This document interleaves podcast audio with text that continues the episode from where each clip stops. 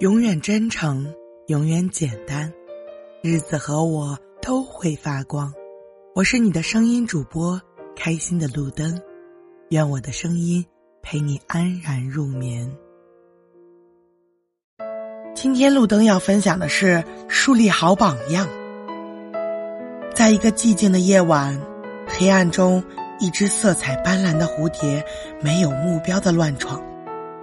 忽然，他发现远方有一点点火光。那是什么呀？蝴蝶被火光吸引，他想都不想的向火光快速的飞去。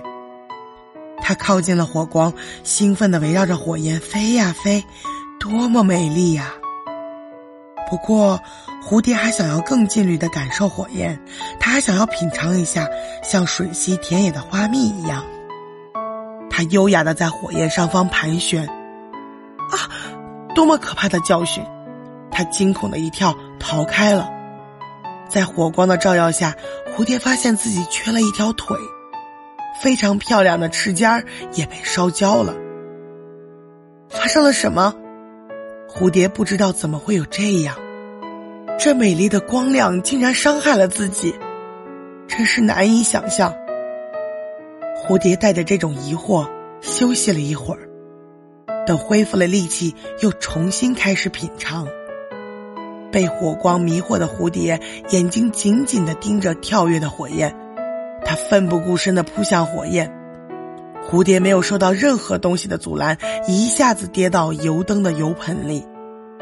在生命弥留之际，蝴蝶低声嘟囔道：“可恶的火焰，你太让我失望了。我现在唯一能做的……”就是为自己的疯狂梦想而哭泣，可惜我马上就要死了，是你害的我。火焰听到蝴蝶的抱怨，心平气和的回答道：“你真可怜，我又不是太阳，我是火焰，你知道吗？火焰不谨慎使用的人，不但不会使用我，而且还会自焚。”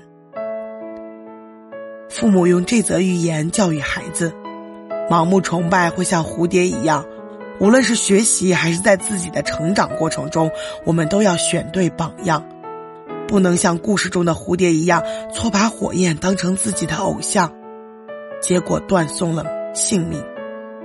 选择正确的偶像，积极的学习，从身边做起，才能离目标越来越近。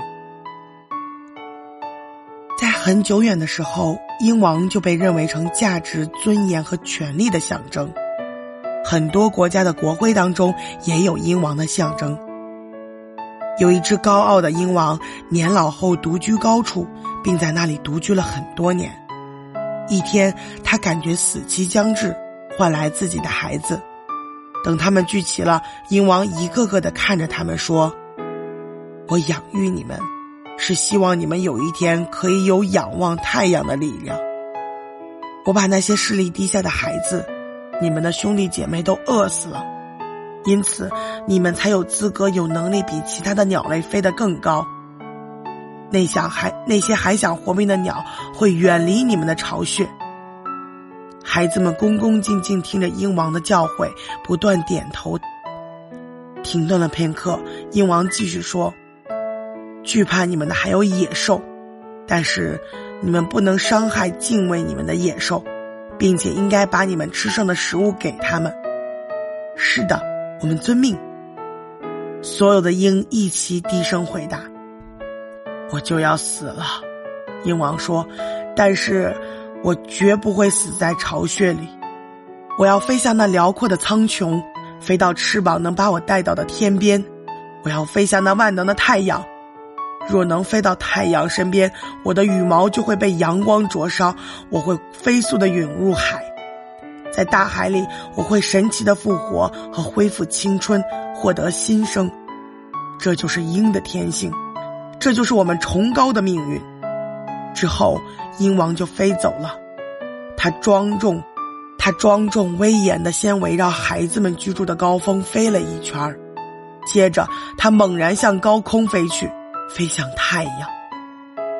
从鹰王那里，孩子们懂得了尊严的宝贵。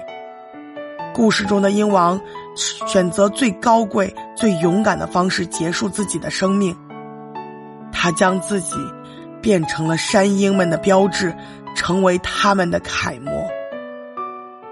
榜样的力量是无穷的。最重要的家庭教育方式就是家长的榜样力量。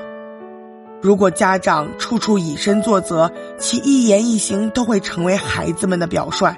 这不但会让孩子们更加信服父母，也能够帮助家长更好的管理孩子的言行。所以，在日常生活中，家长们要带好带头作用。要求孩子们做到的，家长首先要做到；要求孩子好好学习，成一名好学生，家长就首先要事业有成。与孩子共同进步，团结友爱，相互帮助，才是真正的亲子相处之道啊！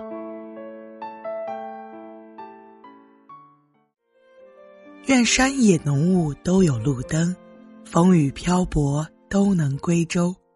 晚安。